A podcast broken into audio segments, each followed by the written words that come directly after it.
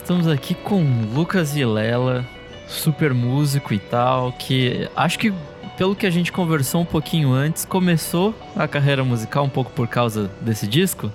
Olha, cara, sim, provavelmente sim. É, tipo, querer ter banda de forma profissional, acho que foi esse álbum que, que me deu vontade de tocar, assim, desse jeito eu toco hoje.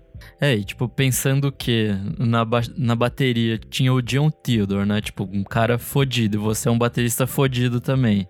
Aí no baixo tinha o Flea, você também toca baixo pra caralho. Então, tipo, tava ali já um pouquinho do que você ia se tornar no, no futuro, né? Tipo. É, bicho, o, o John Theodore, assim, foi, foi meio que a inspiração inicial, assim, tipo, principalmente na época que eu, que eu, eu vi o show em 2004, assim, eu vi o John Theodore tocando ao vivo, foi uma coisa meio, assim, foi meio bizarro, porque o cara tem um, o cara toca bonito, assim, você vê o cara e fala assim, caralho, o cara toca bonito, velho. Eu falo assim, é isso, velho. Eu vou, eu vou tocar bateria. Quero tocar bateria e se for dessa porra. Pô, o conjunto da obra inteira, para mim é meio mais volta dessa, principalmente dessa época do The Lounge, é tipo Dream Team, assim é, o Alderete no baixo, porra, o Omar tocando guitarra assim de uma maneira surreal. O Cedric, mano. Ele tava na pegada de voz absurda, né? Tipo, ele tava é, no auge, eu acho. Tava. E, e, e, eles ainda tinham aquela energia da The Driving, assim, aquela coisa forte. Sim, sim. Então eles, eles, eram muito jovens ainda. Os caras não tinham 30 anos, né? Quando lançaram o, o The Lost, né? Então, tipo, ainda tem uma, uma energia tipo, cara, meio juvenil, assim, os caras. É muito foda, muito foda. É, e acho que vale dizer, né, que a gente está falando de The Lost in the Comatorium, o disco de estreia do The Mars Volta. Esse disco é um absurdo. E ele é, surgiu, tipo, só dois anos depois do fim do At the Drive-In, né? Tipo. Exatamente. E o At the Drive-In tava no pico deles. Eles lançaram o Relationship of Command, que é, tipo, absurdo. É, outro clássico, né? É, tipo, um post-hardcore ali com, com um estoque muito louco. E aí acabou a banda no auge, assim, tipo, eles estavam fazendo uma turnê gigante, tinham acabado de aparecer em um monte de, tipo, programa de, de TV e tal, e aí a banda acabou do nada, assim, tipo, deixou um monte de gente, tipo, com uma interrogação na cabeça. E aí, tipo, dois anos depois surge essa galera de novo com uma outra banda totalmente diferente, né? Tipo, uma pegada de prog, de coisas latinidades, assim. É, é muito bizarro o que, o que se tornou, né? Tipo, essa coisa do pós-ED Driving, assim, pro... Principalmente o Omar e o Cedric, né? Que eles... Tipo, o Relationship, ele já aponta essa coisa dessa essa latinidade, né? Ele já aponta essa, essa veia meio prog, assim. Quando você ouve, tipo, o final de One Armed Caesar, que tem aquela coisa meio laboratório... Sim de séries dos anos 60, no final quebra o vidro e tal. Tipo, você vê bem o, o término do Dead Driving, a, a separação de quem queria fazer aquele som do pós-hardcore e de quem queria ir pro prog, né? O Sparta e o, Sim, e total. o Volta, assim. Você vê que o Dead Driving é justamente a mistura desses dois universos, assim, tipo, o Omar já tava fazendo uma dissonância bizonha, ele já tava num rolê de, de umas guitarras esquisitona, tortona. Os caras estavam numa outra brisa. Assim. E é engraçado que nesse meio tempo, assim, eles formaram uma banda meio nada a ver de dub chamada De Facto. Exato. E que, tipo, é meio que um meio caminho, né? Um meio termo, assim, porque se for ver algumas coisinhas, tipo, dessas latinidades e tal, estavam presentes no De Facto. E aí, tipo. E a formação, inclusive, né? Tipo, Jeremy Ward, que é um, que é um cara foda ali, tipo. Ele tava nessa banda, a Eva Gardner, eu acho, que era a baixista. Eu acho que a Eva, a Eva chegou a tocar no The Facto? Eu acho que sim. A formação era, tipo, muito similar, assim, tipo, além dos dois, Porque né? O... É bizarro, né? Porque, tipo, meio que nessa mesma época o Omar e o Frusciante começaram a também começaram a ficar mais próximos, né? Tipo, amigos mais próximos. É, inclusive o Frusciante aparece pra caramba, né? Aparece pra caramba não, vai, ele tá em algumas músicas ali tocando guitarra, né? Tipo... Sim, tanto que tem um disco do Omar com o Frusciante. Né? Nossa, esse disco é maravilhoso, puta é, merda. É ridículo, é, é animal, esse disco é muito foda. época de ouro do Omar antes dele virar um pau na lomba. mas, mas é. Porra, mano, essa. Eu não sei, assim, tem uma. Tem. Acho que até o. O Mars Volta, até o Badland, ele tem uma. O Badland of Goliath, que é de 2007, né? Badland é 2007, é o Thomas Pridgen. Até, o, até 2007, 2008 tinha uma coesão, assim, interessante. Depois deu uma desandada. Mas sei lá, mano, é isso. O Omar é um cara muito inconstante, né, mano? O bicho é chupetão das ideias. É, e tem que pensar também que ele faz coisa pra cacete, né? Tipo, além de músico e de ter um bizilhão de projetos, ele é, tipo, diretor de cinema, é, tipo, artista, tipo, pintor, faz umas paradas, tipo, ele é... O bichão é, bichão é multimídia, assim. O bichão, ele, ele fez... Acho que ele tem dois longas, né? Sim, tem sim. Dois longas que ele fez, né? É isso, assim, ele foi, ele foi, acho que, prolífero de, uma, de um jeito positivo até, até 2008, 2009, assim. Tanto que ele teve o, é o grupo novo do Omar Rodrigues Lopes, o Cryptominija, que é com o Zack Hill. Puta, sim, maravilhoso esse disco. O outro guitarrista do Hella e tal. Tipo, porra, é muito foda, é caótico. Mas assim, é uma proposta coesa, é, é criativo, é bom de ouvir ainda. Mas é. de fato, é, eu acho que esse começo, assim, de ali 2002, 2003, é, é quando ele tava, tipo, no ápice do criativo, É. assim, tipo... Não, é, é muito ouro, assim.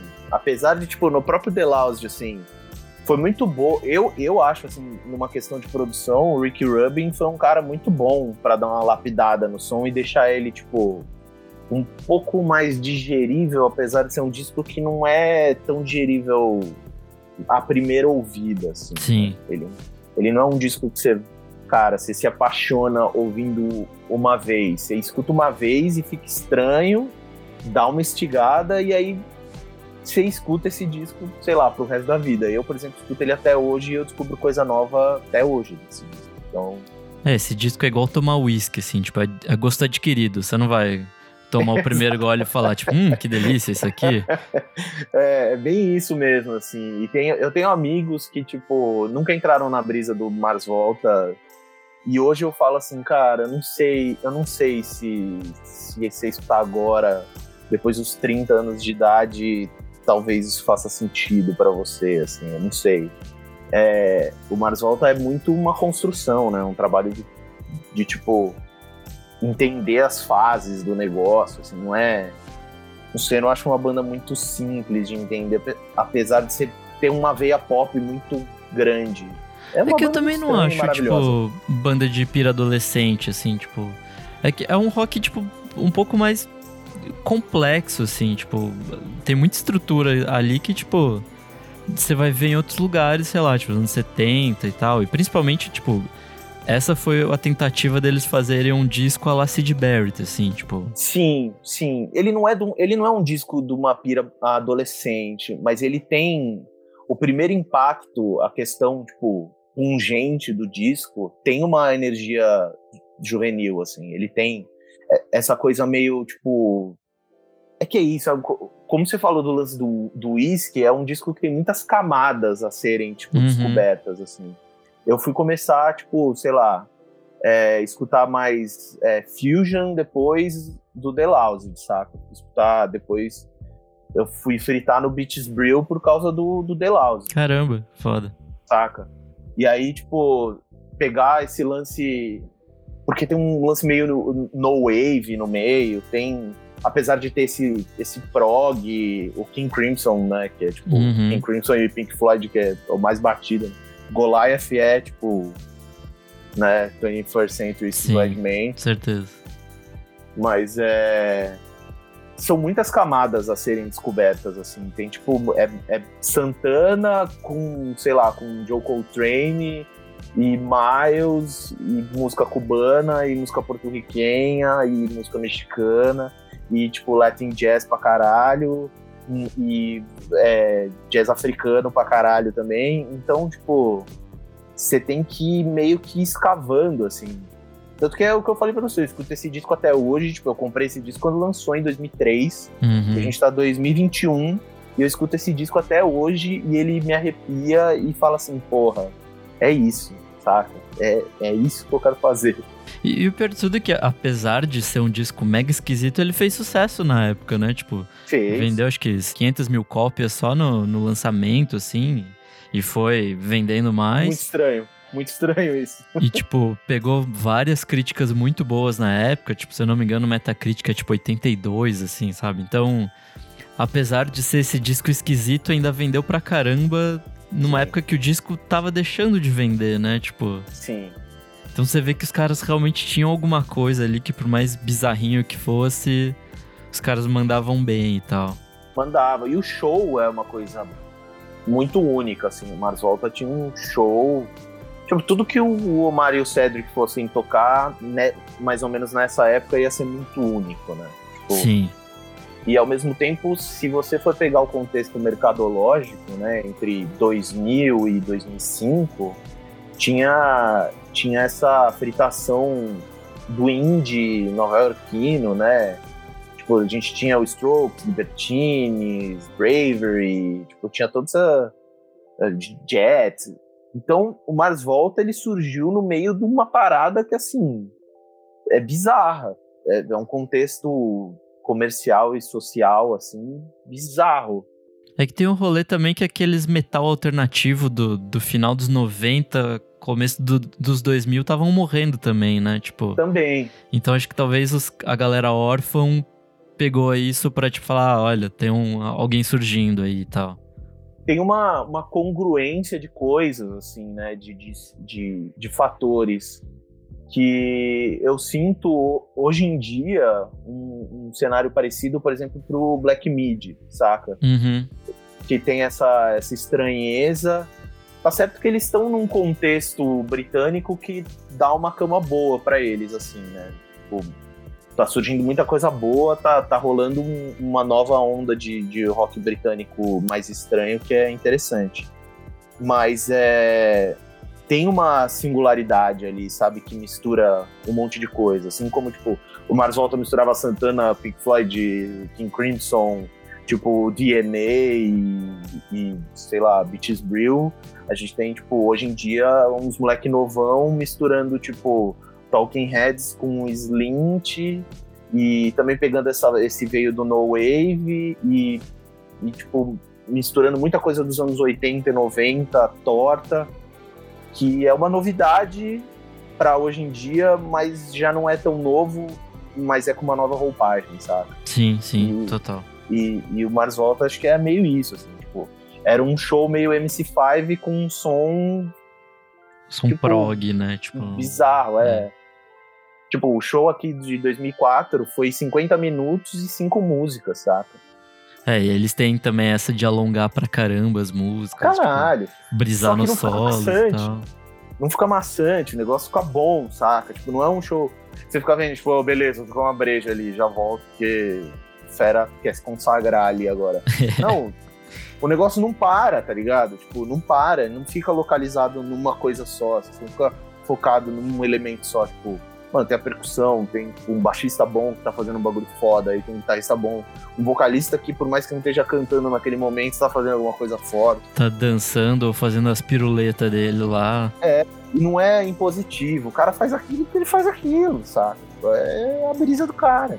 Bom, e vale dizer que no meio de tudo isso, dessa maluquice geral, o que amarrava tudo era um álbum conceitual, né? Era ser um álbum conceitual sobre, tipo, uma talvez tentativa de suicídio, né? Tipo, existe um personagem ali que chama Carpintaxt e ele tá em, tipo, uma semana já de em coma depois de tomar uma mistura de morfina e veneno de rato. Tipo, leve, né? Coisa tranquila, coisa que o jovem gosta. E aí, tipo, pesquisando sobre isso, esse disco meio que surgiu como homenagem a um amigo deles, né? Um cara chamado Júlio Venegas, Exatamente. que se suicidou em, em 96, se eu não me engano, ele tinha uns 20, 20 e poucos anos. 96, uma overdose de morfina. Eu, eu acho legal que, que esse conceito amarra o disco, porque as letras de vez em quando são meio impenetráveis, assim, tipo. É completamente, cara. Eu, eu, às vezes eu só não sei o que o Cedric tá cantando, mas, tipo, faz sentido sabendo essa história, você cai nesse contexto e aí, tipo, ah, tá bom. É, tipo, talvez seja a percepção do cara, tipo, tá tendo uma alucinação viu, bizarra. Já, ele, eles, na, na mesma época, eu acho que em 2000 e não sei se foi no final de 2003 ou, no, ou, em 2004, eles lançaram como se fosse, tipo, o storybook do The Loud. Nossa, é eu não fosse, vi. Tipo, eu tinha baixado em PDF isso num computador muito antigo, eu preciso ver se eu acho. Porque eu não achei mais na internet, assim. E aí é como se fosse, tipo, uns laudos de médico. Caralho, animal. E, é, e é, tipo... Eu não consegui entender um caralho do que estava acontecendo naquilo. Mas é muito louco, porque é, tipo meio que o quadro, ao mesmo tempo que é tipo o cara lá pastrando, fudido em coma, é meio que o quadro evolutivo junto com, tipo, sei lá, que fala de escoriações, né? E aí Sim.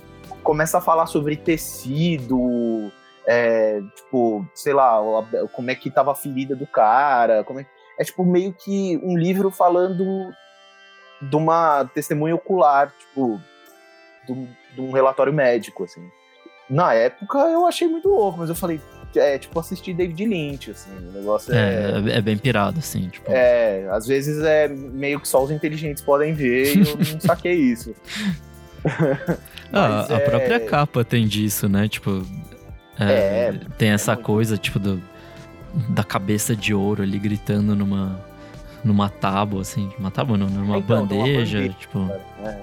No meio que num necrotério, assim, então, tipo é muito Mas louco. tem essa temática hospitalar, né? Sim, sim. Isso é muito louco. E volta pro lance do som, que é o mesmo fotógrafo que fez a capa, várias capas do Pink Floyd, fez Led Zeppelin, Fish, Led Peter Zeppelin. Gabriel. O cara chama galera. Stormy Torgelsen.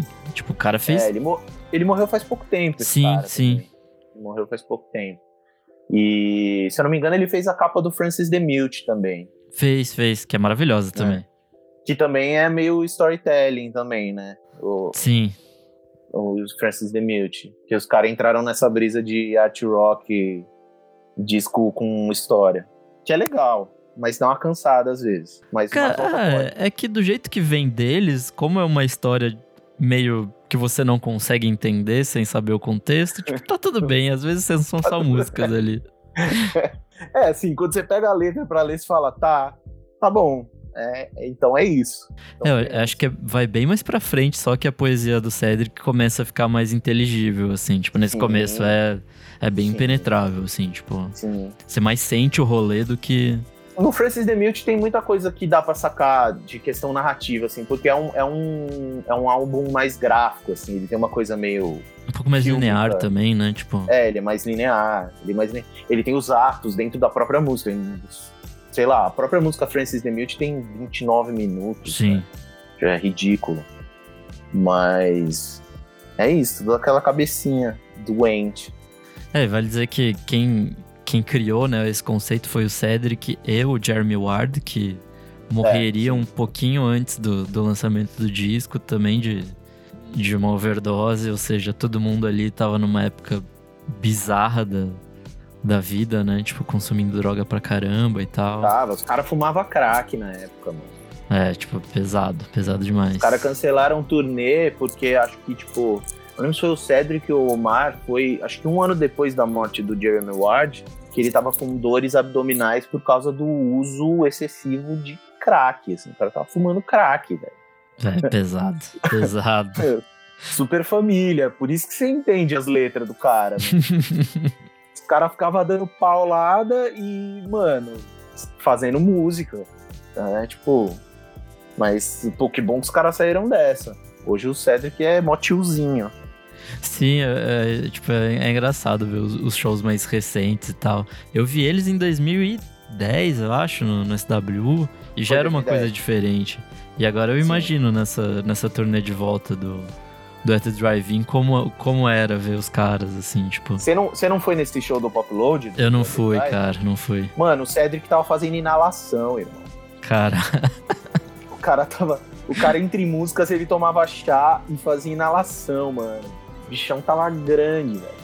Mas é isso, ele tem dois filhos hoje, o cara é casado, tá, tá numa outra brisa. Em 2010 ele tava benzão ainda. Sim, ele tava pulando no palco e tal. Foi bem É. bom esse show, inclusive. Foi, foi bem bom. Eu só não gosto do, do Fera tocando batera lá, aquele maluco lá é muito bizarro, velho. Eu não sei, pra mim, assim, o Mars Volta é o Mars Volta de verdade, assim, como ele deveria ser até o Amputecture. Até o Amputecture é o John Theodore, que aí é, porra, aí é finesse, assim, negócio assim.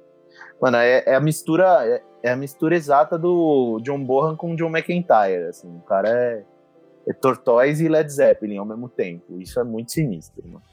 Bom, e que músicas você ressalta pra quem tá ouvindo a gente? Cara, que músicas? Eu acho que duas músicas que é bom pra quem ainda não escutou o Mars Volta escutar desse disco, vou falar três. A, a primeira, que é a mais chiclete, que eu acho que todo mundo acaba lembrando mais pelo riff, é a Cicatriz.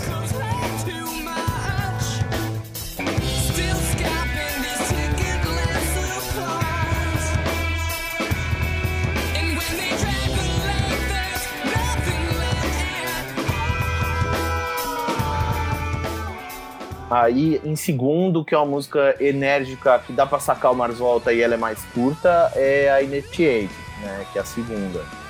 Mas é legal fazer essa dobradinha Sonnet Lumière e, e Initiate que na 1 e 2 aí na sequência.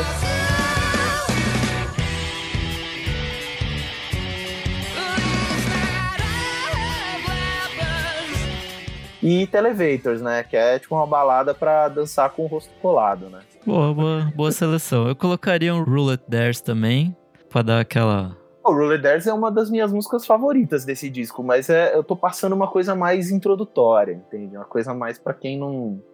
para quem tá começando agora nesse mundo. Acho que vale a pena ter essa, essa tríade. E cicatriz tem tipo 12 minutos, assim. É tipo. Tem, mas é que o riffzinho é muito cativante, né? O, o riff de cicatriz. Então, tipo, ele gruda na cabeça. É um riff simples. E tem um solo gigantesco do Frusciante no meio.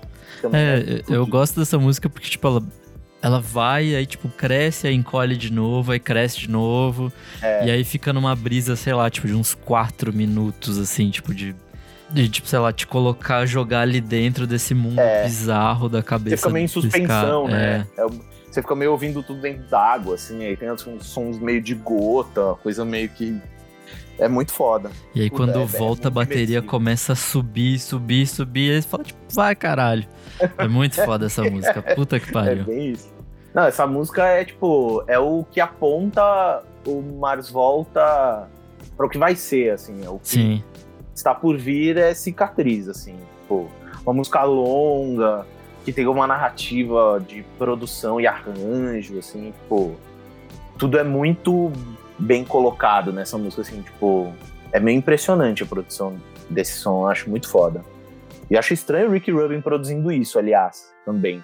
É, ainda mais nessa época, né? Ele, ele tava vindo de um Red Hot Chili Peppers, tipo, Sim. de uma coisa mega, tipo, pop, assim, e ele surge nesse contexto, mas eu, eu, eu também acho que esse disco não existiria sem ele, assim, tipo, porque, tipo, Total, total. ele, ele consegue dar essa embalagem um pouco mais pop pro disco e, tipo, deixar algumas coisas que possivelmente seriam muito mais estranhas, mas ok, sabe? Pro... E é por isso que o Omar não gosta desse disco hoje. Sério? É, ele Deus, não porra, gosta. obra-prima, caralho. Ué, mas é que isso, o cara é chatobas, meu. O cara é chatão, o cara é do contra. E é um disco, mano, brilhante, o disco da vida, assim. Eu daria um braço pra fazer esse álbum. assim. Porra, sim. E, tipo, é o que você falou. O Ricky Rubin, ele traz uma embalagem pra esse álbum, assim, uma embalagem sonora que, tipo, porra, é muito sinistro. Tanto que você vê, assim, os outros álbuns não soam que nem o The Loud. Não mesmo. Os outros, os outros álbuns são só, tipo, produções do Omar. E aí é, tipo, aí vira... O cara pisa na jaca, assim. Bom, e pra finalizar aqui, que nota que você dá pra esse descasso? Puta, cara, eu sou uma pessoa suspeita pra dar nota pra esse álbum, velho. Pra mim, esse álbum é 10 de 10, assim. Pra mim, ele é, tipo, to- top 3 da vida, assim. Difícil. É, eu, tô com você também, cara, 10 de 10, porque essa foi a banda que eu mais ouvi na minha vida, esse é o disco que eu mais ouvi na minha vida. Então, assim, tipo, É, eu tô na mesma também. Na- velho, não tem. Esse disco é sensacional. Não, eu vou, eu, tipo, eu fui escutar esse disco hoje. Tipo, você me chamou pra fazer esse rolê, eu falei, puta, saudade desse disco, vou escutar de novo. E, mano, e o negócio vai fazer daqui a pouco, mano, mais 20 anos, mais 30 anos e vai continuar um álbum, tipo, muito atemporal e maravilhoso.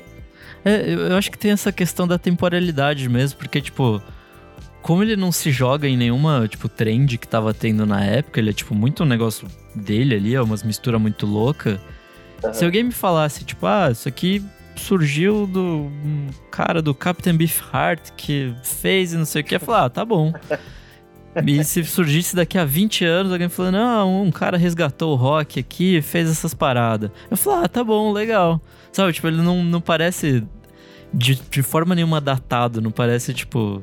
Não, nem um pouco, cara. Ele você vê claramente as influências, mas você não consegue colocar numa caixinha assim, Uhum. tipo, ele não é o que você falou, não, não é, ele não é datado, ele não é tipo, se eu escutar hoje um Deep Purple, ele soa como aquela época que ele foi feito, saca? Sim.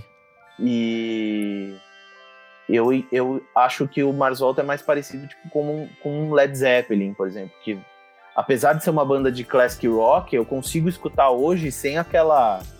sem aquele peso de, de banda de tiozeira, sabe? Nossa, É que o sim. Dave com Grohl conseguiu cagar tudo, né? O Dave Grohl conseguiu deixar tudo com essa, com essa cara, né? Cara, tipo, Dave Grohl seria um tatuador da galeria do rock, se ele fosse brasileiro. Mas é. É isso, cara. É um disco que ele, ele engloba 40 anos de música em um álbum, assim. É muito, é muito rico o que ele dá, tipo, não só de composição, mas como produção, a própria mixagem do álbum. É, essa- essa- é, ele também tem muitas camadas sonoras, além de ser muitas, muitas camadas de, de influências musicais, assim. Então, sei lá, poderia falar horas desse álbum. Inclusive, de dica final, fica aqui. Ouça de fone, e um fone bom, porque Por favor. você vai, vai ter todas as, as camadinhas ali no, no seu ouvido e é maravilhoso. É, sim, sim. O do Spotify, não, o MP3 que uparam lá não é muito bom. Então, se, se você procurar na internet, você deve achar esse álbum por tipo 15, 20 reais, se você realmente se importar com isso e faça essa aquisição. Porque o encarte é bonito também. Boa.